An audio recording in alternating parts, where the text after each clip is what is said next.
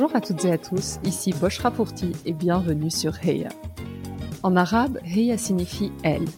C'est parce que ce mot n'est pas suffisamment utilisé pour parler de réussite et d'ambition féminine que j'ai décidé de lancer ce podcast. Les inégalités et la sous-représentation liées au genre sont malheureusement une réalité, et une approche intersectionnelle ne fait qu'amplifier ces phénomènes. Chaque épisode est une conversation où j'invite une femme de culture arabe à venir partager son histoire et évoquer sa réussite. Mes invités ont toutes des backgrounds et trajectoires différentes. Elles sont journalistes, entrepreneurs, écrivaines, artistes ou encore médecins, et vous serez, je l'espère, inspirés par leur réussite. L'objectif de ce podcast est double. Tout d'abord, promouvoir une image différente de la femme arabe en mettant en lumière ses parcours exceptionnels mais aussi aider les plus jeunes ou celles en quête de renouveau à trouver des rôles modèles et ambitionner leur avenir.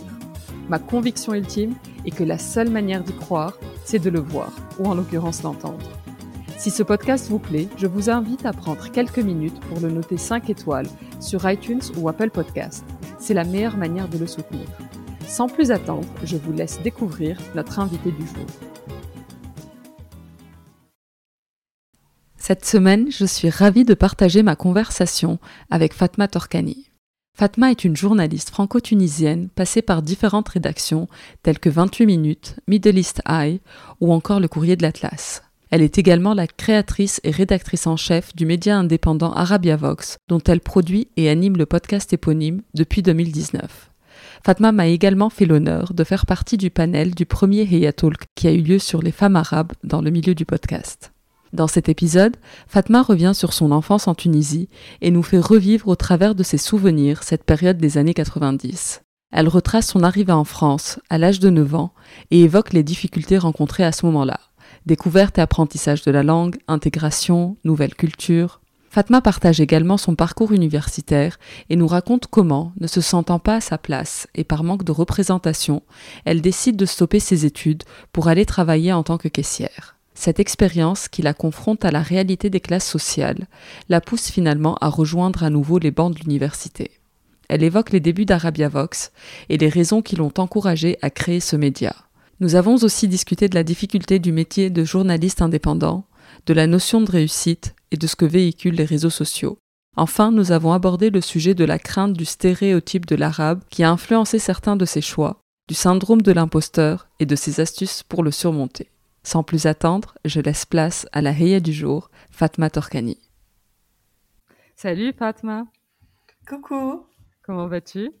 Bah ça va très bien et toi? Ça va super. Je te remercie infiniment d'avoir accepté euh, mon invitation. Je suis trop contente de t'avoir. Je suis une grande fan de Arabia Vox. Bah merci beaucoup de, ton invitation et je suis trop contente aussi parce que ça fait un petit bout de temps que j'écoute euh, Heya et pareil, je suis hyper fan. Euh, de, ton podcast et ça me fait d'autant plaisir euh, d'y participer. Super. Fatma, la, la tradition serait c'est de commencer avec les origines. Donc, si tu es OK, je te demanderai de te présenter en nous racontant ton enfance, le type d'éducation que tu as eu euh, et l'environnement dans lequel tu as grandi. Moi, je suis née à Tunis en 1993. Euh, j'ai l'impression d'être vieille en disant ça. J'allais dire, t'es un bébé. Donc euh, Tunis, 1993, euh, je viens d'une famille d'un milieu assez populaire. J'ai deux grandes sœurs et un grand frère, donc je suis la, la plus petite.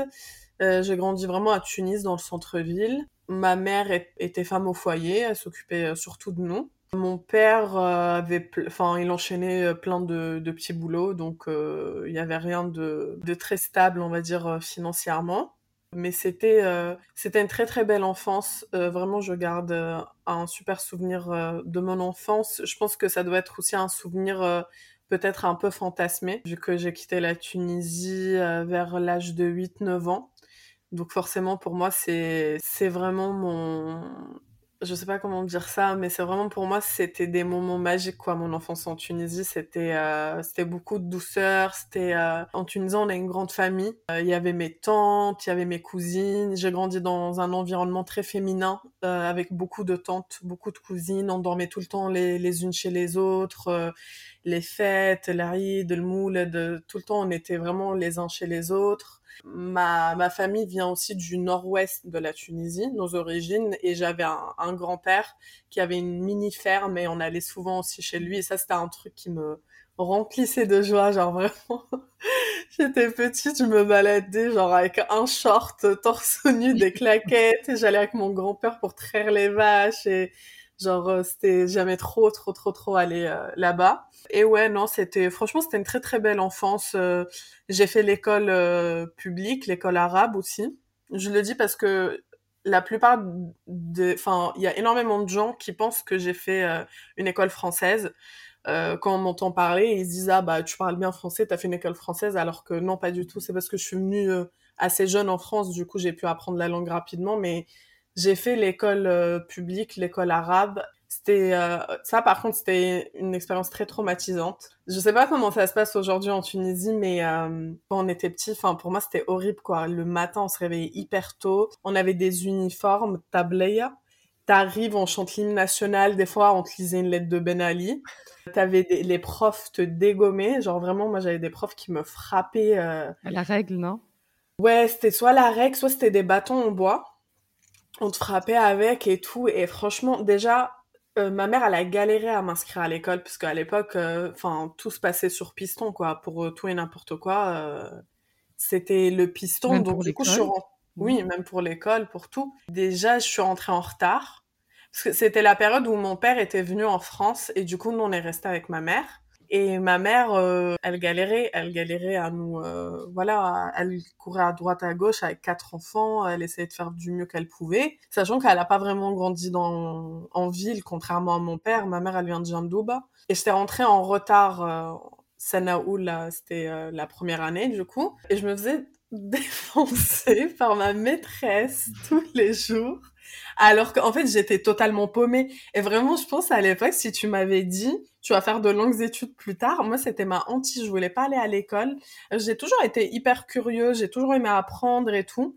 J'étais paumée, en fait. Je, suis arrivée en cours de route, je comprenais rien. Ce qui, enfin, tu vois, j'étais totalement mmh. paumée. Et, euh, et le fait de se faire frapper à l'école, moi, c'est un truc qui m'a vraiment traumatisée.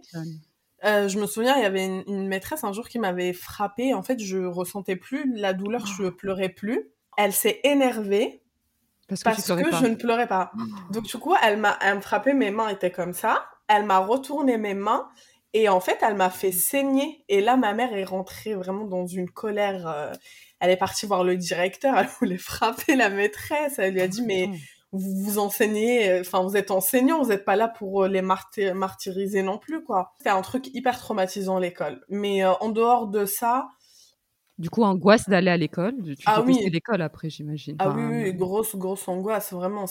Et à chaque fois, je me démerdais. Hein. J'avais des, des, des, bonnes moyennes. Enfin voilà, à chaque fois, je passais à, à la classe d'après et tout. Mais c'était, c'était quand même hyper angoissant. Je sais pas si c'est encore le cas aujourd'hui en Tunisie. J'espère que ça a évolué. heureusement d'ailleurs. J'espère vraiment que ça a évolué parce que, enfin, normalement, on devrait nous transmettre euh, de bonnes choses, quoi. De, le... J'avais des maîtresses, je dis pas, hein, tout le monde n'était pas comme ça. J'avais des maîtresses aussi qui étaient très gentilles. Euh, j'avais aussi des copains, euh, voilà. Mais sur ça, quand même, enfin, c'était un truc que je m'en souviens. Même aujourd'hui, des fois, j'en parle avec ma mère et ça nous arrive encore d'en parler. Je, lui dis, mais c'est quand même fou, quoi. À part ça, non, j'ai une très très belle enfance. On m'a pas fait ressentir euh, le fait qu'on, à l'époque c'était compliqué quand même pour mes parents euh, financièrement. C'est pas des choses que j'ai ressenties.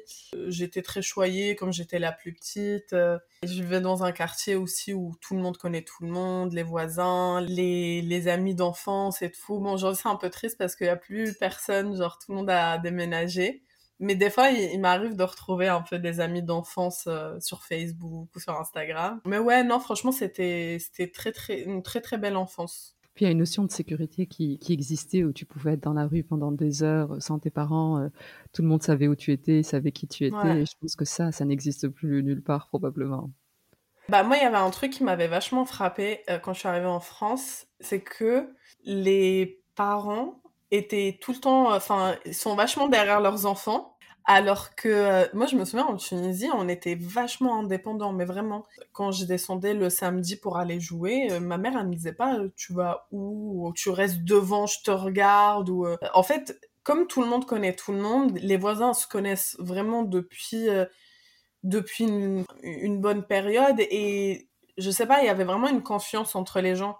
Par exemple, quand je suis arrivée en France, je me suis rendu compte quand tu te perds, on va pas forcément te dire euh, ah t'es perdu ou quoi, alors que moi mon enfance en Tunisie c'était vraiment me perdre. Ah ma mère me disait je te sors plus, tu fais que te perdre. Et ma mère elle m'emmenait au marché, ça s'appelait Bebel Falla, c'était juste à côté de chez nous. Et genre, il fallait tout le temps que je me perde. Je me perdais tout le temps. Et il y avait toujours quelqu'un, tu vois, pour te dire, euh, ah, qu'est-ce qui se passe? T'es perdu, viens, on va trouver ta mère. Euh, ou même enfin ne serait-ce qu'un mec qui tu vois qui vend des fruits et des légumes euh, il te voit comme ça il sait que t'es perdu et il te laisse à côté de lui jusqu'à ce que quelqu'un vienne te chercher. Et je trouvais qu'en France il y avait pas ça. Il y a pas forcément ce truc où j'ai l'impression que je sais que c'est un peu cliché peut-être de dire ça parce que ça fait un peu euh, les pays du sud euh, tout le monde s'aime et les pays du nord c'est des pays froids. Mais franchement c'est réel pour moi. Genre je l'ai vraiment senti comme ça et j'étais hyper indépendante quand j'étais enfant. Il Enfin, je sortais, je jouais, je rentrais tard. Euh, ma mère, elle sait avec qui je joue, elle connaît mes amis, elle connaît leurs parents. Euh, quand je me perds, enfin, même des trucs tout bêtes, mais des fois, quand ma mère, elle voulait que je rentre, elle disait à quelqu'un, et après, la personne, elle me voyait, elle me disait, oui, il y a ta mère qui te cherche, je rentrer. mais oui, on n'avait même pas besoin de téléphone ni rien. Il y avait vraiment ce truc, oui, je pense qu'il se perd aujourd'hui. Et pourtant, à l'époque, enfin, il y avait déjà des histoires, hein, euh, dans des, des faits divers et tout. En, arabe, on dit le houma. Genre, euh, le houma, c'est vraiment les gens qui se connaissent. C'est limite une famille élargie, quoi. Tout le monde connaît tout le monde et tout le monde sait t'es la fille de qui, qui est ton grand frère, qui est ta grande sœur, euh, où est-ce que t'habites. Si t'es perdu, ils savent te ramener jusqu'à chez toi. Et les gens, ils prennent le temps aussi de te parler, je trouve. Et j'avais aussi l'impression d'avoir cette valorisation un peu de l'enfant, quoi. C'est pas, euh, c'est pas juste, euh, on te dépose pas un point A pour te récupérer et te mettre à un point B. Il y a, j'avais vraiment une liberté quand j'étais petite. Euh, quand j'y, quand j'y pense aujourd'hui, j'ai des neveux. Quand je vois mes neveux, j'y pense, je me dis c'était quand même assez incroyable de vivre comme ça enfant. Mais je pense que là, euh, malheureusement, je sais pas dans quel pays, enfin, je pense que nulle part on, on revit euh, cette époque que tu nous décris, où, où il y a un peu une responsabilité collective, où chacun est responsable des enfants qui sont autour. Et ta mère, sans demander, bah, la voisine qui va te croiser, elle est responsable de toi et s'assure que t'es pas en danger. Et tout le monde veille euh, un peu à ce que tous les enfants et tous les ados qui sont dans, dans la rue, dans les jardins, etc., sont, sont bah, surveillés et en sécurité. En fait, j'ai l'impression que les gens prenaient à cœur le bien-être tout simplement des autres. Tu vois, moi, ça m'arrivait des fois, euh, tu vois, des trucs tout bêtes. Bon, quand j'étais petite, ça m'énervait. Mais ça m'arrivait que ma mère, elle me laisse jouer un peu tard et la voisine, elle arrive et elle, elle décide que il est tard, faut que je rentre. J'étais là, mais genre, ma mère me laisse. Et le pire, c'est que ma mère, elle dit oui, elle a raison et tout, elle est rentre. C'est fou, quoi. Fatma, tu parlais de cette angoisse un peu de l'école et, clairement, c'est, enfin, ces épisodes un peu, un peu traumatisants. Tu disais qu'à ce moment-là, si on t'avait dit que tu allais faire des longues études, tu croirais pas. Comment tu t'imaginais, tu te projetais dans quel métier? Comment tu te voyais adulte? Est-ce que tu pensais à un métier déjà? Moi, quand j'étais petite, je rêvais... je rêvais de faire tout ce qui touchait de près ou de loin à l'artistique. En fait, je suis hyper active et je le suis depuis toute petite. J'étais biberonnée vraiment à tout ce qui était comédie musicale égyptienne. Ma mère, grande fan de Abdel Halim, d'Om Kalthoum, elle avait regardé tous les feuilletons possibles et imaginables sur la vie de Om Kalthoum. On regardait toutes les comédies musicales. J'ai grandi aussi, euh, tu vois, les années 90 en Tunisie, c'était beaucoup les chanteuses libanaises, très pop, euh, Nawel Zorbi, Diana Haddad et tout. Ça, c'était vraiment genre, moi, c'était vraiment mon univers. Et d'un autre côté, il y avait une chaîne qui s'appelait euh, Canal 21 où il y avait les musiques un peu plus occidentales, genre Britney, Michael Jackson et tout. Et je voulais faire un truc en rapport à l'artistique ou la musique. Pas forcément être euh, au centre de ça, mais dans euh, la mise en scène ou euh, travailler pour des agences ou des choses comme ça. Après, je pense comme tous les enfants, à un moment j'ai voulu faire tous les métiers. tous les matins, je me disais, je veux faire un truc. Est-ce que tu voulais être maîtresse du coup Oui, ah oui, quand même, bizarrement. Bizarrement, d'ailleurs, ma mère, elle gardait un petit à l'époque et j'entrais, j'étais tellement énervée de tout ce que je subissais. Je faisais la, je refaisais mes leçons Et le pauvre, genre, euh, je lui disais, toi, je vais être gentil avec toi. Je. Moi, je serais une gentille maîtresse, tu vois. L'écriture, j'ai commencé à y réfléchir euh, un peu plus, euh, on va dire, sérieusement quand j'étais au collège. Fatma, je voulais revenir à ton arrivée en France. Et tu parlais de l'école, donc tu as commencé l'école en Tunisie, donc tu arrives en France à 8-9 ans. Tu parlais pas beaucoup français, j'imagine. tu débarques dans un système d'éducation qui est complètement différent, une langue différente. Comment, comment se passe la, la transition? Comment ça se passe? Alors, faut savoir qu'en Tunisie, à l'époque, on apprenait le français à partir de la troisième année de primaire. Et euh, moi, comme j'avais un peu cette scolarité euh, pas euh, qui était pas très, on va dire, épanouissante pour moi, du coup, le français, enfin, je connaissais deux trois mots, mais je je pouvais pas parler français et te parler comme là, par exemple, je te parle français. C'était pas mon fort, quoi.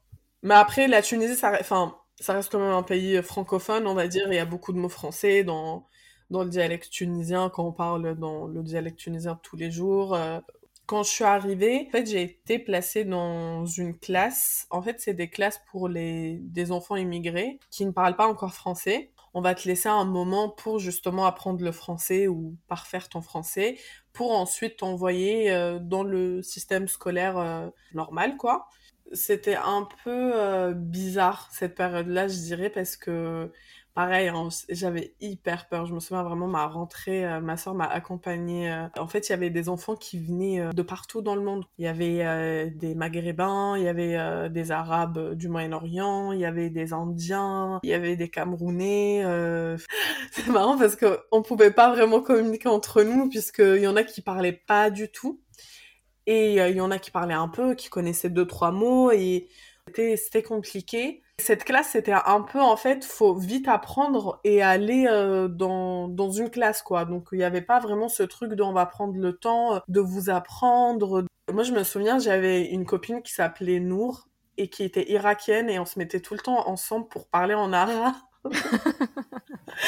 Et la maîtresse, enfin, à la fin, nous a interdit d'être à côté, parce qu'on on passait notre vie à parler en arabe. J'ai appris assez, rapidement. Hein. En tout cas, l'oral, moi, je suis quelqu'un de, je suis pas quelqu'un de timide. Enfin, je suis très sociable. Je parle beaucoup, un peu trop des fois. Donc, du coup, euh, le parler, j'ai appris très, très, très rapidement.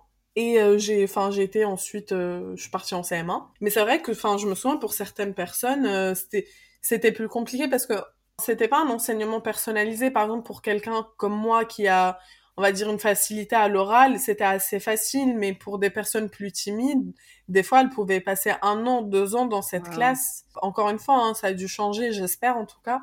C'était compliqué et il y avait pas, surtout quand on arrive à la fin de la primaire, par exemple, tout ce qui était les bases de conjugaison, de grammaire, c'est des choses que je maîtrisais pas. Et puis c'est pas les plus simples. Oui, c'est ça. En plus, enfin, moi, je, vraiment, je me tue à expliquer ça aux gens. Pour un arabophone, c'est beaucoup plus compliqué d'apprendre une langue latine. Combien même dans, en arabe, il y a des lettres qui n'existent pas dans les langues latines, mais la conjugaison et la grammaire arabe Enfin, c'est beaucoup plus simple. D'ailleurs, il y a que les langues latines où c'est aussi chiant, j'ai l'impression. Et le français en particulier, je pense. Ouais. Euh.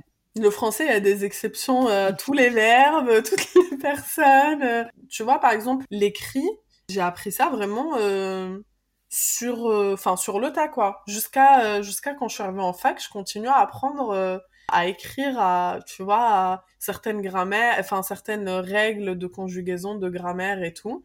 Parce que, et en France aussi, enfin, moi perso, hein, j'ai été dans un, dans un système scolaire toujours dans le public. Il n'y a pas cette prise de temps, parce qu'on vient pas tous, enfin, on n'a pas tous les mêmes niveaux. Euh, donc, euh, donc ouais, sur la langue, c'était un peu compliqué, mais après, euh, bon, j'ai fini par me démerder quand même. Après, j'ai toujours beaucoup, beaucoup lu, donc ça m'a beaucoup aidé aussi. J'ai toujours énormément lu, j'ai toujours énormément regardé de films, de séries, des choses comme ça. Euh, et je pense que c'est ce qui m'a vraiment, vraiment, vraiment aidé. C'est dingue de voir que tu es, euh, que es aujourd'hui journaliste accompli et de voir que euh, à 8-9 ans, bah, tu découvres la langue française. Je suis toujours, je suis toujours impressionnée par ces parcours et c'est tellement beau et ça devrait donner de l'espoir et du courage à, à beaucoup de gens. Et, le reste, Fatma, comment se passe? Parce que tu viens de, de la Tunisie sous Ben Ali, donc c'est une dictature où on ne parle pas de politique, euh, où la presse n'est pas du tout libre, et tu débarques en France, le pays des libertés. Est-ce que tu as conscience un peu de, ce choc quand même de, de culture et d'environnement? Oui et non. En fait, c'est marrant parce que des fois, j'essaie d'y réfléchir en me disant, est-ce qu'en Tunisie, j'avais vraiment conscience? Mais non, je pense pas. J'étais, enfin, déjà, de un, j'étais beaucoup trop petite. Mais après, il y avait des choses qui étaient assez marquantes quand même. Mais aujourd'hui, quand j'y repense, ça me fait un peu rire. Mais à l'époque, euh, c'était des photos de Ben Ali partout, des posters de Ben Ali partout. Quand tu sors de l'aéroport, la dernière chose que tu vois, c'est un cadre énorme de Ben Ali. Et quand tu reviens, pareil. Après, je me souviens, il y avait le 7 novembre. C'était le, la fête nationale, euh, enfin le jour de la prise de pouvoir de Ben Ali. Et c'était, moi, c'était juste derrière chez moi, donc du coup, on voyait tous les feux d'artifice, les machins. Je me souviens qu'il y avait quand même, les gens regardaient ça un peu avec un malaise et en même temps, euh, ils regardaient quand même.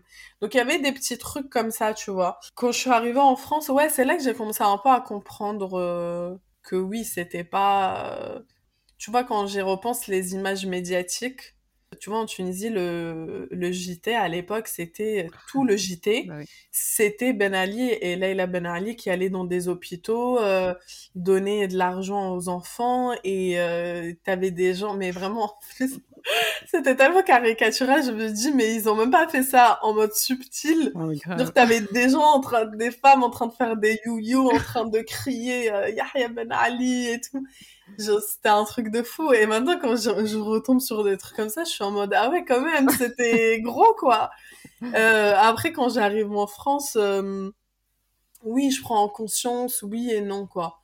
Enfin, ça a été un peu petit à petit, en, même temps, euh, au fur et à mesure que je grandissais. Après, j'ai une période où, on va dire, début du collège, j'ai une période où je me suis vachement replongée dans dans la Tunisie, mais de moi-même, en fait, où j'ai cherché à connaître l'histoire de moi-même et tout. Je faisais tout le temps plein de recherches, je découvrais tout le temps plein de trucs. Je pense que c'était vraiment au collège où j'ai commencé à prendre conscience, en fait, de, de toute l'histoire de la Tunisie. Parce que ça te manquait? Oui, oui, oui.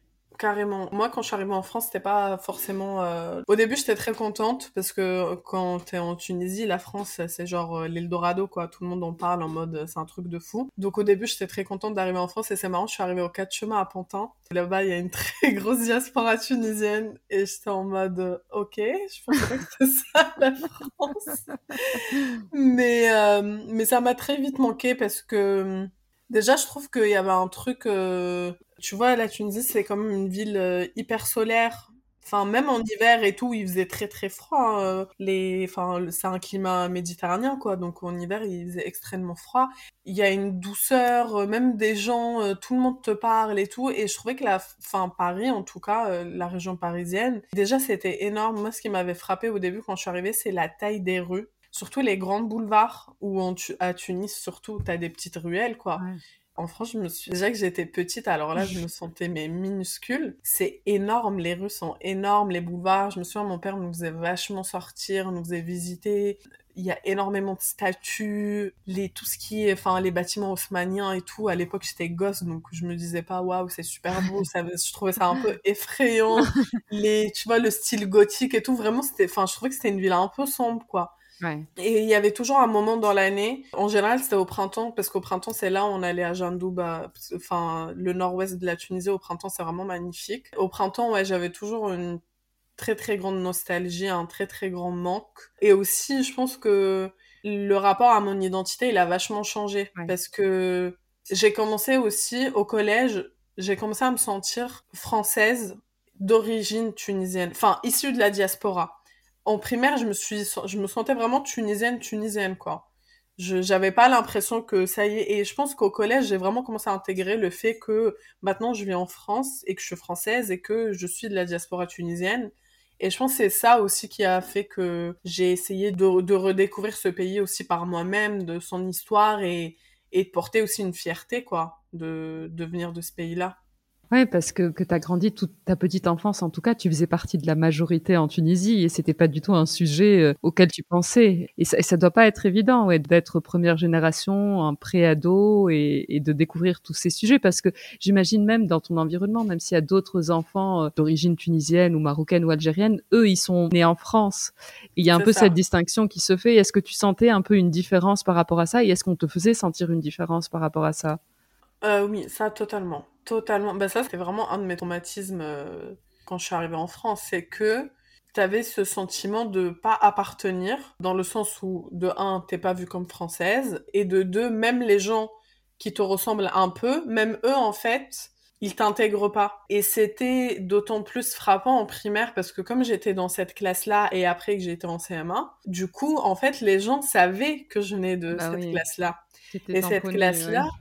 Exactement. Et en fait, cette classe-là, tu sais, c'est, enfin, les gens se moquaient de nous, quoi. On venait du bled, euh, on nous appelait les blédards, euh, on parle pas français. euh. Et ça, c'était des trucs hyper violents quand t'es petite, quand on dit blédard, d'espèces de sans-papiers, des choses comme ça.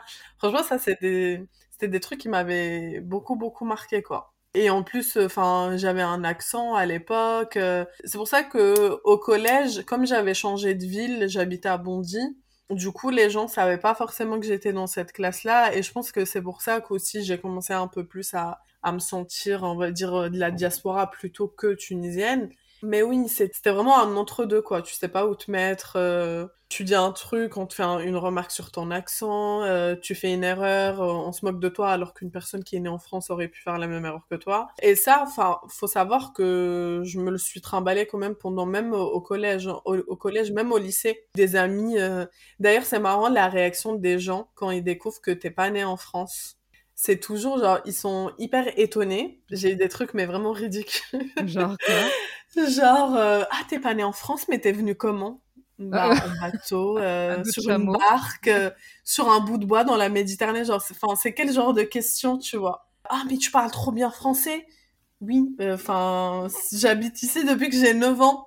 Tu vois, on est dans la même classe. Ouais, non, c'est plein, plein de trucs comme ça. Et à partir du moment où les gens savent que t'es pas né en France, ils se permettent de te faire des remarques que avant ils ne t'auraient jamais Ouais, fait, ouais. genre euh, tu vois sur ton accent, sur des trucs comme ça. D'ailleurs, c'est marrant parce que enfin, je sais pas si j'ai un accent aujourd'hui ou pas, mais je sais qu'à une époque, j'avais un accent, les gens me le me le disaient tout le temps. Et il y avait des gens qui me disaient même j'avais un accent belge ou enfin, tu vois. Et dès qu'on sait que t'es pas né en France, ça devient tout de suite, tu vois, un, un sujet de plaisanterie quoi. Et ouais, ça, franchement, moi, ça m'a, ça m'a quand même beaucoup traumatisé. Des fois, même des gens qui peuvent être proches de toi, tes amis. euh, franchement, heureusement, vraiment, merci mon Dieu de m'avoir donné un peu une force de caractère de pas euh, écouter ce genre de, de remarques parce que, comme je l'ai dit, moi, je suis très bavarde, je parle beaucoup, mais ça aurait pu vraiment me complexer. Et tu vois, il y a des gens que ça complexe vachement, quoi, et ils ont plus envie de parler, ils ont plus de, que ça soit en cours ou t'as plus envie de lever la main, de prendre la parole. euh, surtout euh, que l'accent maghrébin, l'accent africain, c'est encore une autre histoire. Je m'en suis rendu compte à la fac. C'est le truc qui amuse beaucoup les gens, alors que euh, bon, à la fac, il y avait des étudiants italiens, ils avaient un accent, tout le monde trouvait ça génial. Mais ouais, non, il y avait ce truc-là de pas appartenir. Des fois, je trouvais que c'était encore plus violent de le recevoir de la part des enfants d'immigrés, à qui, en fait, euh, tu te... Tu t'identifies un peu quand même, oui. Voilà, tu vas te reconnaître, euh, on a les mêmes parents, on a les mêmes cultures et tout, et en fait, tu te dis, bah non, pas totalement, quoi. On n'a pas vraiment la même histoire. C'est hyper intéressant parce que souvent les deuxièmes générations d'immigrés, je dirais juste pour nuancer ici, j'aime pas beaucoup ces termes, disent souvent, bah, en France, on se sent pas complètement français et dans notre pays d'origine, on se sent pas complètement tunisien, algérien, marocain ou quel que soit le pays. Et là, c'est encore une troisième nuance parce que tu as un peu ces soucis-là, mais en plus, au sein de cette communauté-là, bah, on te dit, bah non, t'es, tu fais même pas partie de cette communauté-là. Ça doit être dur, ça doit pas être évident euh, à vivre euh, en tant que pré-ado, ado. Non, c'est vrai que c'est, on, on a tous des privilèges à, à notre échelle, quoi, et on s'en rend pas compte. Après, enfin, des fois, je pense que ça devait pas forcément être méchant ou, tu vois, des, des choses euh, très conscientes. En fait, il y a tellement de nuances. C'est pour ça que j'ai beaucoup de mal avec euh, les discours. Euh, T'as l'impression on est un, groupe, tous les immigrés, tous les immigrés maghrébins. Enfin non, tu vois, on n'a pas tous les mêmes vécus. Euh, Moi, je, ça m'est déjà arrivé de m'identifier à plein de personnes, à voilà, à me reconnaître dans dans l'histoire euh, de d'une personne ou d'une autre. Par exemple, enfin, j'ai écouté ton épisode avec Safia Azedine où euh, moi, dès que j'ai découvert cette autrice, je me suis beaucoup reconnue en elle parce qu'elle est née au Maroc, qu'elle est arrivée euh, en France euh, jeune. Tu vois, je me suis identifiée à elle, alors qu'une une autre autrice qui, par exemple, serait née en France d'origine euh, marocaine, algérienne ou tunisienne, peut-être je me serais identifiée à elle, mais d'une façon moindre. Et, et malheureusement, euh, l'immigration continue euh, jusqu'aujourd'hui, donc on n'en a pas fini avec toutes, toutes ces couches et, ces nuances-là. C'est clair. Fatma, tu as fait des études d'histoire. Comment tu as décidé euh, de, bifurquer vers le journalisme et comment l'idée d'Arabia Vox est venue et comment tu as décidé de te lancer? Faut savoir que le journalisme, c'était un truc qui m'a toujours intéressé plus ou moins. Après, c'est pas une vocation. Moi, personnellement, je, je crois pas trop euh, le truc euh, des, des vocations. C'est pas un truc auquel j'y crois. Je pense pas qu'on est fait pour un métier précis. Enfin, en ce qui me concerne. Et le journalisme, ça faisait, enfin, déjà au collège, je commençais un peu à y penser, au lycée parce que bah, ça rejoignait un peu plein de trucs que j'aimais, à savoir écrire, euh, avoir un esprit créatif, avoir un échange avec euh, les personnes. Mais après, comme je t'ai dit, j'étais très très très intéressée par l'artistique. Au lycée, j'avais fait énormément de théâtre et j'avais postulé à une licence d'art du spectacle. En fait, c'était vraiment ma première formation d'après euh, après mon bac. Mais malheureusement, c'est pas, enfin, c'est quelque chose que j'adorais et que j'adore toujours. C'est un milieu qui est très compliqué et j'étais très jeune. En fait, c'est des licences où, euh, bah, pour parler de représentation, il y, a, y en a pas, tout simplement. Je me suis un peu euh, sentie euh, un peu comme le singe savant, quoi. Enfin, à chaque fois, je parlais, je disais un truc, tout le monde était étonné, euh, comme si... Elle sait parler Elle sait lire et écrire, c'est génial. Alors que faut savoir que pendant mes trois années de bac, j'ai fait du théâtre, c'était mon option, je faisais ça en option obligatoire en option euh, facultative que vraiment c'était ma grosse option de bac et que enfin je commençais enfin j'en avais fait aussi beaucoup à la maison culturelle de de Bobigny avec des, des metteurs en scène professionnels euh, enfin c'était vraiment quelque chose que, que je maîtrisais euh, très bien et en fait ouais enfin je me suis sentie très mal à l'aise mais à l'époque je savais pas vraiment expliquer pourquoi parce que euh, je comprenais pas tout ça. Je me sentais très isolée, je me, enfin, j'avais l'impression d'être un peu, euh, voilà, débarquer un peu de nulle part. Et du coup, j'avais arrêté. Et après, j'avais, j'avais rien fait, j'avais enchaîné des petits boulots euh, pendant un ou deux ans, je crois. Et vraiment, à ce moment-là, je m'étais dit, je pense que je reprendrai pas mes études. Enfin, je savais pas trop ce que je voulais faire de ma vie. Et je pense que ça, c'est un truc. L'éducation nationale pense vraiment qu'à 18 ans, tout le monde sait ce qu'il veut faire. À ce moment-là, j'avais aucune idée. En plus, j'avais pas assez de maturité et je pense que le fait aussi de travailler, à ce moment-là, j'avais été dans la restauration, je travaillais comme caissière. C'est des trucs qui m'ont vachement euh, endurci parce que déjà, de un, le milieu du travail, en plus de ça, des emplois qui sont quand même assez précaires, très difficiles, avec beaucoup d'injustices. Euh, franchement, tout ce que j'ai vu à, ce moment-là, c'était hallucinant, quoi. Je découvrais la vie, j'avais 19 bah ans, euh, j'étais en mode waouh. Et du coup, j'ai commencé à me renseigner pour reprendre mes études, parce que je me suis dit, bon, c'est pas possible, quoi. Je, je peux pas passer ma vie euh, comme ça. Et après, je suis allée vers une licence d'histoire pourquoi? Je ne sais pas. non, parce que j'aimais bien l'histoire. C'est toujours une matière que j'ai beaucoup affectionnée depuis le lycée. Après, c'était une licence d'histoire, mais c'était beaucoup des sciences humaines. Et moi, c'était des choses qui m'intéressaient vachement. La sociologie, l'histoire. Euh. J'avais tellement vu ce que c'était le, milieu du travail. Je me suis dit, je vais faire ça, je vais passer mes concours, je vais devenir prof. Comme ça, c'est une planque et voilà, je suis tranquille. Dans le même temps, j'ai commencé à écrire un peu à droite à gauche. J'ai commencé à apprécier de plus en plus le journalisme. Donc euh, je me suis dit pourquoi pas. Pareil, j'ai appris sur le tas. Hein. C'est vraiment en écrivant. J'ai pas fait d'école de journalisme et le système des écoles, c'est pas forcément un truc euh, qui m'attire. En fait, j'ai essayé tant bien que mal de m'écouter et franchement, c'était difficile parce que tout le monde me disait ah, fais, une école de, journalisme, fais une école de journalisme. Mais vraiment, moi, c'est ma hantise et en plus, ça coûte une blinde. Me trimballer un pré-étudiant euh, à même pas 20 ans, euh, voilà. Donc, je me suis dit, écoute, c'est pas grave. Moi, ma force, ça va être d'écrire et, et de passer, tu vois, pas par la grande porte tout en face, mais un peu, voilà, en, faisant des zigzags. J'ai appris en, écrivant, en côtoyant d'autres journalistes. J'ai eu la chance de rencontrer des personnes euh, très gentilles, très, qui m'ont beaucoup aidé, qui m'ont beaucoup appris sur ce métier. Très bon, l'histoire, ça m'a beaucoup aidé pour l'écriture, pour la culture générale. J'ai fait un master d'audiovisuel.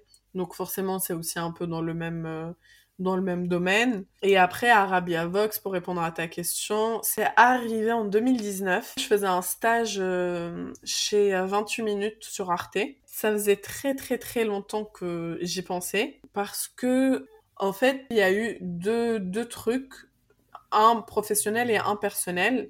Le personnel, c'est quand je suis arrivée à la fac, j'ai vraiment été dans, dans un milieu où plus avancé dans mes études, plus j'étais seule. C'est-à-dire, moins il y avait de personnes issues de l'immigration ou des personnes qui venaient de banlieue. Au début, mon premier réflexe, c'était un peu, pas de m'intégrer, mais c'est compliqué parce que quand tu arrives dans une pièce, tu sais que t'es la seule arabe, t'es la seule la seule pas blanche, quoi. T'as peur qu'on fasse de toi direct, tu vois, un cliché ou un stéréotype ou que, euh, enfin, je sais pas, c'est le ramadan, tout le monde va venir te poser des questions sur ce que c'est. Et du coup, j'ai vachement été un peu dans le rejet un moment. Après, j'ai jamais eu honte. Chez moi, on a toujours parlé tunisien, on regarde toujours euh, la télé tunisienne, on mange tunisien. Enfin, tu vois, j'ai jamais eu honte de ça, mais quand j'étais dans, dans des milieux où j'étais minoritaire, voilà, je voulais pas qu'on me fasse porter quelque chose. Et en fait, je me suis rendu compte que je le veuille ou pas, en fait, on va quand même me le faire porter. Et je serai quand même toujours envoyée à mon altérité. Et ça, en fait, le jour où j'ai commencé à l'assumer, par exemple, des fois, je me, je me surprenais à me censurer sur certains sujets que je voulais aborder euh, en cours. Et je me disais, non, putain, ça va vraiment faire genre euh, l'arabe qui choisit ça, quoi, tu vois. Alors que c'est ridicule. Si j'ai envie d'aborder un truc, je le fais, tu vois. À cette même période, j'ai préparé un mémoire et je voulais absolument le faire sur un groupe que j'adore qui s'appelle Mashrour Alayla, qui est un groupe libanais. Et vraiment, genre ça, j'y ai pensé pendant deux semaines. J'étais là, non, putain, la seule arabe du master, on va faire un truc sur des arabes, genre c'est pas possible. Et à un moment, je me suis dit, non, mais c'est bon, je m'en fous, je fais ce que je veux, quoi. Et ça a été un, peu cette prise de conscience-là. De toute façon, quoi qu'il arrive, je m'appelle Fatma et j'ai la tête que j'ai. Donc, autant l'assumer totalement. Et puis, euh, et puis, ceux qui me font chier, bah, je les enverrai se faire foutre. Il n'y a pas de secret. Et puis, sur le plan professionnel, j'avais déjà commencé à piger pour euh, des petits médias indépendants, associatifs. Là, je travaillais pour une grosse émission sur Arte. Je me rendais compte de plus en plus, quand on parlait du monde arabe, quand on parle de la diaspora, quand on parle du Maghreb, du Moyen-Orient, c'est toujours la guerre, l'islamisme, l'islam, les réfugiés, les immigrés, la Méditerranée. C'est un truc qui me enfin que que je reconnais dans le sens oui bien sûr toutes ces choses se passent mais il y a d'autres trucs. Voilà, je trouvais ça vraiment dommage et tu vois depuis le collège, j'ai commencé vraiment à enfin j'ai redémarré cette redécouverte, on va dire euh, de la Tunisie mais aussi euh, de, la culture arabe, je me posais aussi vachement de questions sur euh, mon identité en tant que nord-africaine dans le monde arabe, tu vois, c'est aussi des débats que je connaissais pas que j'ai commencé à découvrir et j'ai commencé à me renseigner. Et surtout je me souviens à partir de la fac, je faisais tout le temps plein de concerts, je voyais plein d'artistes arabes en concert, euh, Yasmin Hamden, euh, tu vois, bah, j'ai eu la chance aussi de voir Mashrou Leila, et en fait, pour moi, ils sont aussi euh, représentatifs d'une nouvelle génération dans ces pays-là qui vit malgré tout ce qu'il y a euh, dans, dans, dans, les sociétés dans lesquelles ils vivent, et personne n'en parle, ou on va en faire une petite pastille pour dire ah super machin il vient en cancer, ou euh, un truc hyper orientaliste pour dire qu'ils sont modernes, euh, alors que bon. Et, et même, enfin, je veux dire, c'est des sociétés où il se passe plein de choses. La Tunisie, après la Révolution, ça a été quand même incroyable en termes de, de mouvements euh, féministes, de mouvements civiques, euh, toutes les associations qu'il y a eu. Euh, t'as as toute une frange aussi de la, jeunesse tunisienne qui prend euh, considérablement euh, les choses pour pour faire évoluer, enfin que ça soit des questions sur l'environnement, l'écologie. Il y a énormément d'entraide et moi j'avais pas vraiment l'impression de voir ça dans les médias parce qu'aussi c'est des médias qui traitent beaucoup l'information sur avec de l'actu chaude quoi. Donc, euh, tu vois, des jeunes qui se rassemblent pour créer une association, pour améliorer, euh, trouver des solutions euh, pour les, les chats errants, par exemple, dans leur quartier, c'est pas de l'actu chaude. Pour un attentat, c'est de l'actu chaude. Donc, ouais, il y avait tout ça. Et à ce moment-là, j'écoutais beaucoup de podcasts aussi c'était un peu l'arrivée des podcasts en France où il y a eu énormément de studios. Et je me suis dit j'ai envie de faire un truc j'ai envie de lancer un truc et tout. J'avais hyper peur. Mais je pense que tu dois enfin tu dois te reconnaître dans ce que je dis. Complètement. Parce que on a peur tu te dis je vais poser ma voix est-ce que ma voix elle va être bien? Euh, moi j'ai pas fait de formation donc du coup c'est vraiment à l'oreille. J'écoutais énormément. C'est beaucoup par euh, par mimétisme finalement et j'en parlais tout le temps à mes amis, mais même aujourd'hui, mes amis me disent, mais Fatma, tu te souviens quand tu nous saoulais à nous dire non, mais je vais le faire, non, mais je vais pas le faire? Et du coup, au début, j'ai lancé, ouais, Arabia Vox. Donc ça a commencé en podcast? Ouais, en 2019, j'ai juste lancé les, les réseaux sociaux pour me dire, ça y est, genre, euh, je le lance. Je peux plus reculer maintenant. c'est ça, pour me, pour me forcer un peu.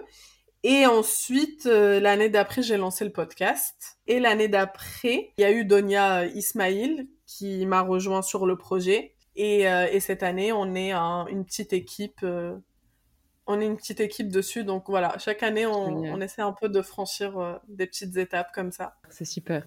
Et ça a été facile de, de, passer, évidemment, il y a la partie podcast, mais après, il y a la partie média, et vous couvrez plein de choses. Comment ça s'est passé? Est-ce qu'il y a eu quels étaient les plus gros challenges que tu as rencontrés? Est-ce que tu as eu de la résistance peut-être de certaines personnes en te disant euh, ça intéresse personne Enfin, je sais pas quelle, quelle était la réaction autour de toi? Bah moi, enfin franchement pour le coup, majoritairement mes proches euh, m'ont vachement motivé. Donc ça c'est un peu le signe que j'ai des j'ai de bons amis.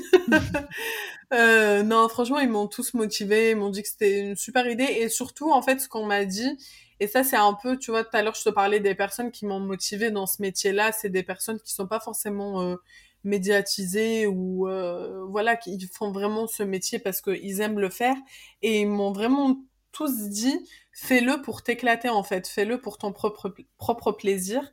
Et c'est comme ça que, que j'ai vraiment commencé à le faire et, et que ça a commencé un peu à apprendre. Après, euh, je pense que j'ai eu la chance de rencontrer Donia Ismail. En fait, on se suivait sur les réseaux sociaux et on n'habitait pas très loin euh, l'une de l'autre. On a décidé de se rencontrer et ça matchait vraiment hyper bien. Et du coup, moi, je savais que je pouvais pas continuer à, à faire euh, tout ça toute seule et, je voulais quand même que ça prenne de l'ampleur. Et comme je sentais que les gens étaient présents, je voulais, euh, voilà, je me suis dit, faut, faut développer encore plus et faut faire plus de choses. Et avec Donia, on a vraiment eu beaucoup de chance parce qu'on se connaissait pas avant on arrive vraiment à, hyper bien euh, travailler ensemble. Je me souviens de notre première réunion où on s'est rejoint et vraiment, genre, euh, en une réunion, on a sorti tous les formats qu'on voulait faire avec les noms et tout. C'est assez incroyable parce que des fois, tu es dans tes réunions où il y a genre 5-6 personnes et personne est d'accord et tu vois. Et je pense qu'on a vraiment une très bonne alchimie. On a, des fois, on pense vraiment au même truc. Et en même temps, bah, des fois aussi, on se contredit. Forcément, on n'est pas d'accord sur tout. Ça, c'est, c'est normal. Mais ouais, c'était vraiment, c'est vraiment un travail, on va dire, d'équipe euh, entre elle et moi où, euh, où on s'est beaucoup, beaucoup soutenu. Après, c'est parce qu'aussi, euh, elle, elle a eu un peu les, les mêmes, les mêmes observations que moi sur euh, toutes ces thématiques-là, la façon dont elles sont abordées euh, dans les médias, on va dire un peu plus mainstream, et que elle, elle, elle en avait la même envie de, célébrer euh, la culture arabe et surtout la diversité. Je pense que vraiment on a eu la chance de se trouver et de travailler main dans la main cette année. J'ai la chance aussi d'avoir une super équipe, pareil, avec qui on continue à travailler. Pour nous, c'est plus qu'un média, c'est un ça a une vraie signification. Par exemple, tu vois, euh, des fois, je retourne, je vais voir un peu ce qu'on fait et tout. Je me dis, mais tu vois, c'est trop cool, quoi. Moi, j'aurais adoré voir des trucs comme ça en étant plus jeune et j'espère vraiment que ça aide les gens dans ce sens-là. En fait, faut pas cacher qui on est.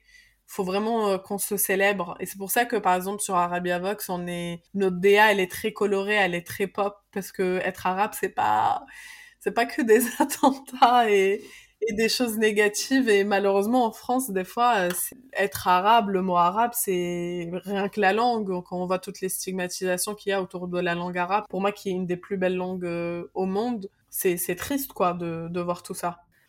Fatma, est-ce que tu as eu l'impression de, de devoir travailler davantage, de, de, sentir cette, tu parlais de cette illégitimité ou de pas être à ta place et de devoir, on parle de syndrome de l'imposteur, etc., mais de travailler des fois deux fois plus pour être, euh, pour être légitime. Euh, oui, totalement. Le syndrome de l'imposteur, c'est un truc que j'ai eu à un moment. Maintenant, je l'ai un peu moins. Je suis assez fière de moi. Franchement, là, ces dernières années, j'ai vraiment travaillé sur ça. Je, je connaissais pas du coup, j'arrivais pas à mettre des mots dessus. À partir du moment où j'ai pris conscience de l'autocensure que je m'infligeais ou des fois de remettre le truc euh, au lendemain et tout, et en fait, enfin, c'était potentiellement un syndrome de l'imposteur. J'ai beaucoup travaillé dessus et j'avoue, je suis assez fière parce que j'ai vraiment progressé. Tu vois, il y a une époque, euh, il y avait des médias, je, enfin, dans ma tête, je me disais, mais c'est pas possible, j'oserais jamais leur envoyer ou, euh, ou même là, tu vois, pour Arabia Vox, on a eu des collabs assez cool. Euh, il y a des personnes, des fois, je, me disais, c'est pas possible, je leur enverrai jamais de messages ou quoi. Enfin, c'est mort, quoi. Enfin, je me disais, c'est mort avant même d'envoyer, c'est ridicule, c'est ça. Franchement, on devient euh, plus entreprenant. T'as un tip, t'as un truc, comment tu fais? Parce que je pense que ça intéressera plus d'une. Euh, et tout ce que tu dis, moi, ça fait personnellement écho à moi, où des fois je me dis, j'ai pas écrire, elle va jamais accepter, elle me connaît pas. Et c'est bête parce qu'on est notre propre limite. Et, euh, et peut-être qu'elle dit non, et peut-être qu'elle dit oui, et on rate une occasion. Est-ce qu'il y a un truc en particulier, soit un déclic, soit un tips que tu peux nous partager? Je sais pas vraiment si c'est un tips, mais en fait, comme j'ai été dans une période à la fin de mes études, alors moi je fais partie des malchanceux qui ont eu leur diplôme et boum, le coronavirus est arrivé. Donc du coup, euh, j'ai été, enfin j'ai dû repartir faire des boulots alimentaires et tout. Enfin c'était une galère pas possible. Et en fait, j'ai l'impression qu'il y a tellement des couches de déjà j'appartiens pas à ce milieu-là, j'ai pas de piston, je connais pas des gens. Faut à chaque fois que je passe euh, par euh, d'autres chemins pour arriver euh, au même stade que des personnes qui vont tout droit. Maintenant, je finis par me dire déjà de 1, j'ai rien à perdre. J'ai strictement rien à perdre. On doit tous se dire cette phrase dans nos têtes. Qu'est-ce que j'ai à perdre? Tu vois, c'est pas comme si on, prenait un risque qui risque de détruire tout notre truc. En fait, on a strictement rien à perdre. Euh, le truc surtout que je me dis, c'est si je le fais pas, personne le fera à ma place. Et ça, c'est un truc avant, par exemple, j'avais vachement honte de mettre en avant mon travail sur les réseaux sociaux. J'avais vachement honte de mettre aussi en avant, de parler de mon projet, de parler d'Arabia Vox, tu vois, par exemple, au tout début, sur Arabia Vox, je mettais pas trop ma tête, je disais pas trop qui j'étais, euh, alors que, enfin, je suis légitime, c'est moi qui le fais, tu vois. Pourquoi je le ferais pas? Mais je sais pas, j'étais honteuse un peu, je me disais, on va me trouver ridicule, ou, euh, ou les gens, ils vont se dire, mais elle se prend pour qui euh. Après, je pense qu'on on, vit quand même dans des sphères et dans des sociétés on, on s'attarde vachement sur le regard des autres et ce que les autres vont penser de nous. Et malheureusement, je pense que c'est décuplé avec les réseaux sociaux. Et le fait qu'aussi on vit dans des bulles, on va pas se mentir, on est tout le monde connaît tout le monde, on, vit vachement dans des bulles. Mais maintenant, en fait, et c'est un truc dont on parle aussi avec Donia, c'est un truc tout bête, mais avant, quand on écrivait des articles, on n'osait même pas le mettre, euh, enfin, mon article, j'ai mis deux semaines à l'écrire, j'ai appelé 40 000 personnes.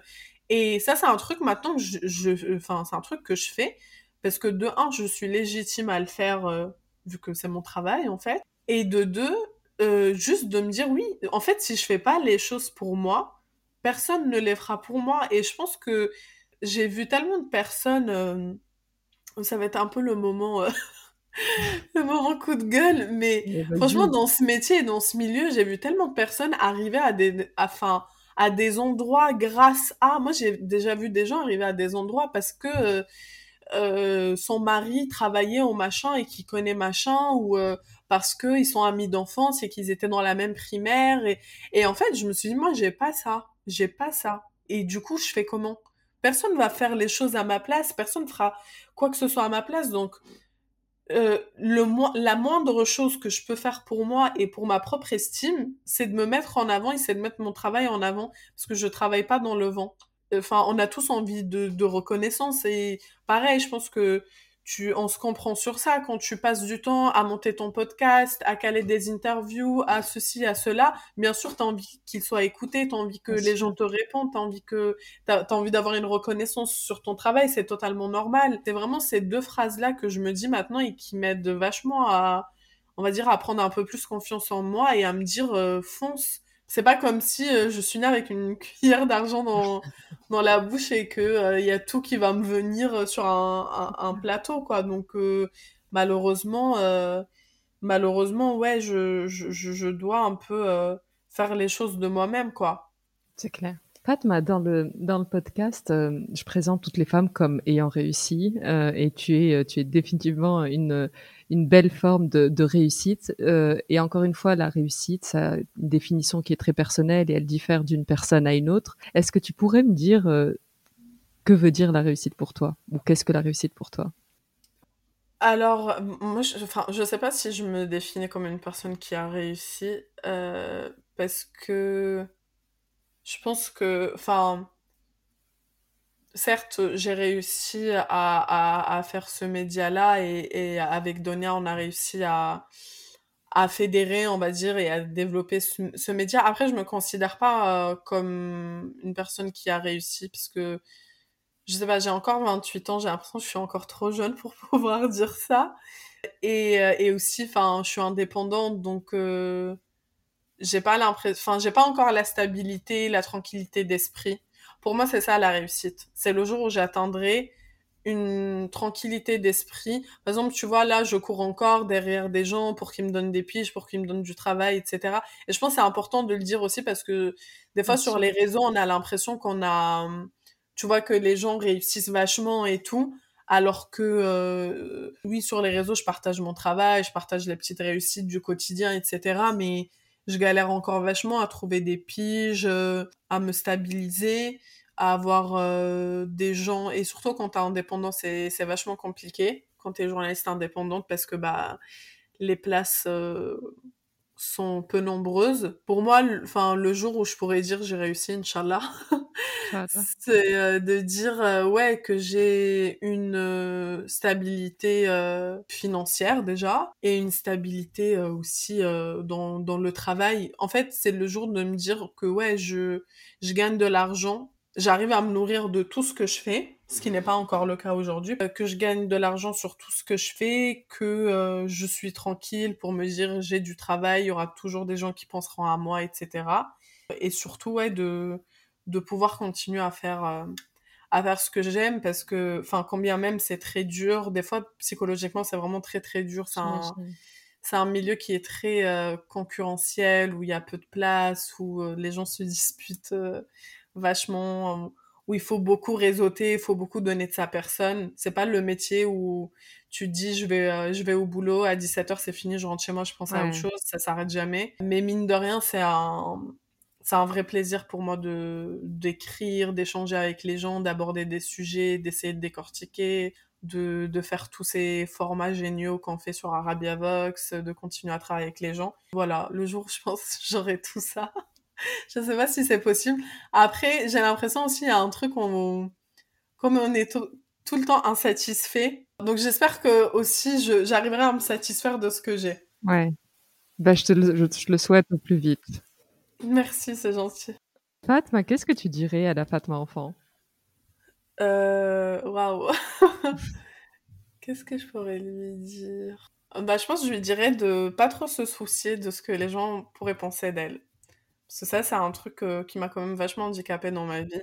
C'est de toujours, euh, avant même de faire les trucs, de me dire, euh, d'imaginer ce que les autres pourraient dire sur moi. De se faire plus confiance et de pas écouter les autres. Top. On va passer à la dernière partie de, de l'épisode, qui est la shakshuka. Est-ce qu'il y a un livre qui t'a marqué ou que tu recommanderais ou que tu as lu récemment, que tu as aimé? Bah écoute, là, je suis en train de finir un livre qui va bien en plus avec le, le podcast, donc ça tombe très bien. c'est Les Valeureuses de Sophie Bessis. Ah oui, j'adore. Bah, il est, il est, ça faisait hyper longtemps que je voulais l'avoir. En fait, cet été, j'avais écouté une série de podcasts sur la vie de Gisèle Halimi sur France Culture que je conseille par ailleurs, qui est génial. Dedans, il y a Sophie Bessis qui intervient, qui est une, une historienne tunisienne. Et en fait, je suis vachement admirative, tu vois, quand je te disais, euh, j'ai voulu redécouvrir un peu l'histoire de la Tunisie par moi-même. J'avais découvert, bah, justement, celle-là, j'ai découvert des figures comme Gisèle Halimi, comme Sophie Bessis. Et je suis hyper admirative de toute cette génération-là de femmes, euh, tu vois, qui étaient euh, enfin au même moment que des hommes comme Bourguiba et qui s'imposaient et qui imposaient leurs idées. Même si enfin je trouve enfin aujourd'hui je suis plus trop d'accord avec toutes les idées de Sophie Bessis quand je l'entends des fois sur culture. Mais j'avais vu ce livre et ça faisait hyper longtemps que je voulais euh, le prendre mais à chaque fois j'oubliais.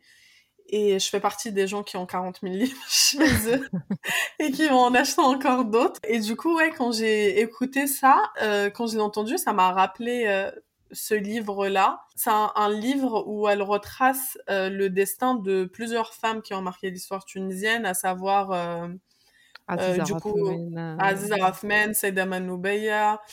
Saïda Manoubeya d'ailleurs qui, qui est vraiment à côté de chez moi, c'est une sainte soufie, pour ceux qui connaissent pas, qui est vraiment à côté de chez moi. Et c'est marrant parce que quand j'étais petite, on allait tout le temps, tout le temps chez Saïda Manoubeya. Enfin, c'était vraiment le rituel de toutes les femmes de, de ma famille. Donc du coup, là, de lire vraiment son histoire et tout. C'est fou. Et du coup, ouais, c'est, ça. C'est le parcours de plein de femmes qui ont marqué l'histoire tunisienne. Euh. Merci. Ton plat préféré? Euh... un seul. un seul. bah franchement, ça va être cliché, mais je veux dire le couscous. Non, mais après, enfin, moi, la bouffe tunisienne, pour moi, c'est Vraiment, c'est incomparable. C'est la meilleure du monde entier, bien sûr. Et en plus, je trouve qu'on nous vanne trop, qu'on nous vanne trop sur la bouffe tunisienne, alors que. Mais il y a deux plats que j'aime vraiment énormément. C'est le couscous et c'est euh, l'oubia. Ah ouais. Euh, ouais. L'oubia, genre vraiment, ce plat, c'est. J'adore. C'est une sauce à base de haricots blancs pour euh, ceux ça. qui connaissent pas. Ouais, mais je trouve, tu vois, la tunisienne, on l'a fait un peu avec les petits piments rouges, des fois avec les boulettes de viande, avec un peu de menthe et tout, j'adore. C'est marrant parce que depuis que je vis seule, je me surprends vachement à cuisiner que des trucs ah tunisiens. genre, ouais. La meuf Ta maman, elle doit être trop fière. Mais quand elle est venue, je lui ai fait une loubia et tout, genre elle était en mode, j'avoue, elle est aussi bonne que la mienne. trop bien, ça c'est une réussite déjà. ah oui, mais grave. Voilà, j'ai réussi un truc. Un lieu Un lieu, euh, je dirais que c'est la, c'est c'est la Goulette. C'est un lieu que j'aime beaucoup, qui est, c'est la première euh, plage, euh, donc euh, c'est dans la banlieue de Tunis, c'est le port principal de Tunis. C'est la première plage dans laquelle je me suis baignée. Pour moi, c'est toujours la meilleure plage, même si certains te diront que non, puisque c'est très populaire et que certains préfèrent aller à Hammamet ou Sousse. Mais moi, pour moi, ouais, Halkolet, c'est la meilleure place, c'est la baignade. Tu sors, tu te prends une brique à l'œuf ou un fricassé, tu vois, avec ta petite canette de bouga bien fraîche. Euh, le soir, tu vas, tu prends un poisson complet. Euh. franchement, mon rêve, je pense, tu vois, le jour où je pourrais me dire j'ai réussi, c'est d'avoir euh, mon chez moi à, à, la Goulette, juste en face de la mer tu vois, rien que tu te réveilles le matin, genre, tu sens, enfin, tu vois, l'odeur de la mer. enfin, c'est, c'est ça, ça me rend trop, trop nostalgique. À chaque fois que, pour moi, c'est un quartier qui est, pourtant, enfin, je suis pas du tout de la goulette, mais pour moi, c'est un quartier qui est vraiment magique, quoi, qui traverse euh, les époques, le temps et qui garde vraiment un charme euh, incroyable. Complètement, complètement sur cette note où tu me fais saliver, tu m'as fait euh, voyager là euh, dans les temps, les saisons, tout ça. Une femme que tu me recommanderais d'inviter euh, sur Une femme que je te recommanderais d'inviter. Très bientôt, on va faire un, book club avec une femme pour qui j'ai énormément d'admiration, qui est Nadia Troubissafsaf qui est, qui est d'ailleurs d'origine tunisienne, qui est la rédactrice en chef du Courrier de l'Atlas et qui est également alors, elle est plein de trucs. Elle est rédactrice en chef, elle est auteure, elle a créé sa propre maison d'édition, elle est maman aussi, elle fait une thèse de sociologie. C'est vraiment une femme incroyable qui fait plein, plein, plein de choses. C'est une des, enfin, c'est un des rares modèles, je trouve, euh, qu'on a euh, de femmes euh, comme ça, tu vois, maghrébines qui se battent, qui qui vont euh, au bout de, de leurs rêves et, et, de leur travail et qui font un travail incroyable. Nadia, elle travaille beaucoup sur l'histoire, sur la transmission et très motivante. Moi, j'ai pu travailler pour le courrier de l'Atlas euh, avec elle. Elle donne énormément de chance aux jeunes journalistes comme moi. Donc, euh, elle est vachement dans l'aide, dans le partage. c'est quelqu'un d'incroyable et, et, qui mérite qu'on entende son parcours parce qu'elle a un parcours aussi qui est incroyable. Top. Je elle, était dans ma liste, mais euh, je vais activer et oser, euh, oser l'y écrire. Ah oui, mais je pense que ça lui fera très très plaisir. Bah, cool. Fatma, je te remercie infiniment. J'ai passé un super moment euh, en ta compagnie. J'aurais pu papoter encore longtemps, mais je crois qu'on arrive au bout et même au-delà. Mille merci Fatma, je te souhaite plein de succès dans ta vie perso avec Arabia Vox et j'espère que le média explose et continue de succès en succès. Bah, merci à toi pour cette jolie invitation et, et cette jolie euh, conversation. Merci beaucoup. À très bientôt, Fatma. Ciao. Salut. Cet épisode de Heya est maintenant terminé. Je vous remercie sincèrement de l'avoir écouté jusqu'au bout, ce qui j'espère veut dire que vous l'avez apprécié. N'hésitez pas à le partager autour de vous, avec des amis ou sur les réseaux sociaux, c'est ce qui permet au podcast de grandir. Vous pouvez aussi le noter 5 étoiles et me laisser un petit commentaire, c'est un vrai plaisir de les lire. Si vous avez des questions ou voulez me suggérer une invitée, n'hésitez pas à me contacter sur la page Instagram Heya underscore podcast. À très bientôt.